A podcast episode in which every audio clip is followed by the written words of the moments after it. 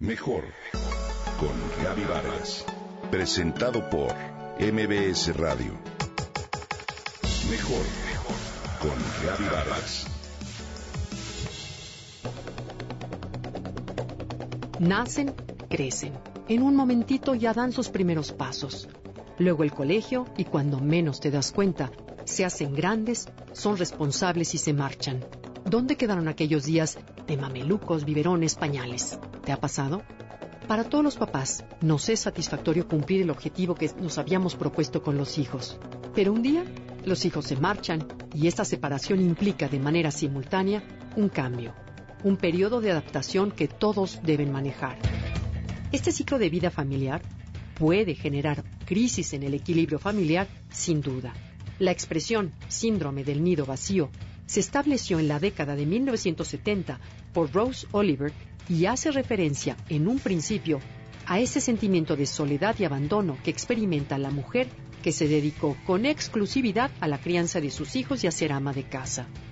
Sus características y síntomas, de acuerdo con diversos estudios, se presentan en su gran mayoría entre las mujeres, aunque actualmente puede afectar a ambos padres, ya que hoy en día el cuidado de los hijos tiende a igualarse.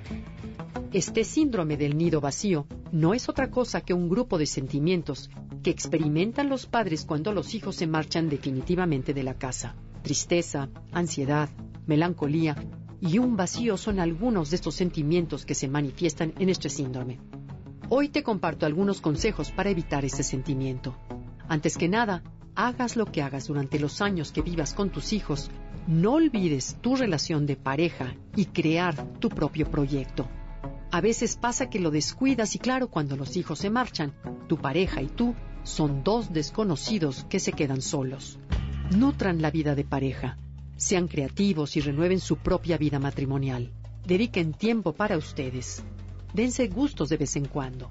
Enseña a tus hijos a ser autónomos, independientes, a tomar decisiones y a ser responsables en cuanto a las consecuencias de estas. No quieras controlar todo lo que hacen. Esta actitud facilita el momento en el que digan adiós, ya que está seguro de que pueden cuidarse solos.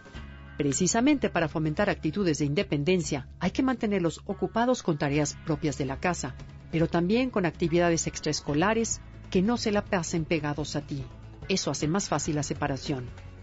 Déjalos que poco a poco se vayan un día, un par de días, un campamento, un fin de semana, una visita a la familia que vive quizás en otra ciudad. Deja que se enfrenten a la vida por sí mismos. Ten en cuenta que el hecho de que se independicen y se vayan de casa no termina tu relación con ellos, sino simplemente la modifica. Un ciclo de vida familiar se acaba, pero comienza otro pleno de expectativas y aventuras. Es muy importante que sepas que en la vida cuentas antes que nada contigo mismo, que busques cuáles son las cosas que más te agradan y que disfrutas hacer, ser padre es parte de un rol que ejerces. La llegada de tus hijos cubrió un área importante, pero no es la única área de tu vida. Haber iniciado tu propio proyecto te ayuda a ocuparte y por lo tanto padecer menos los síntomas del nido vacío.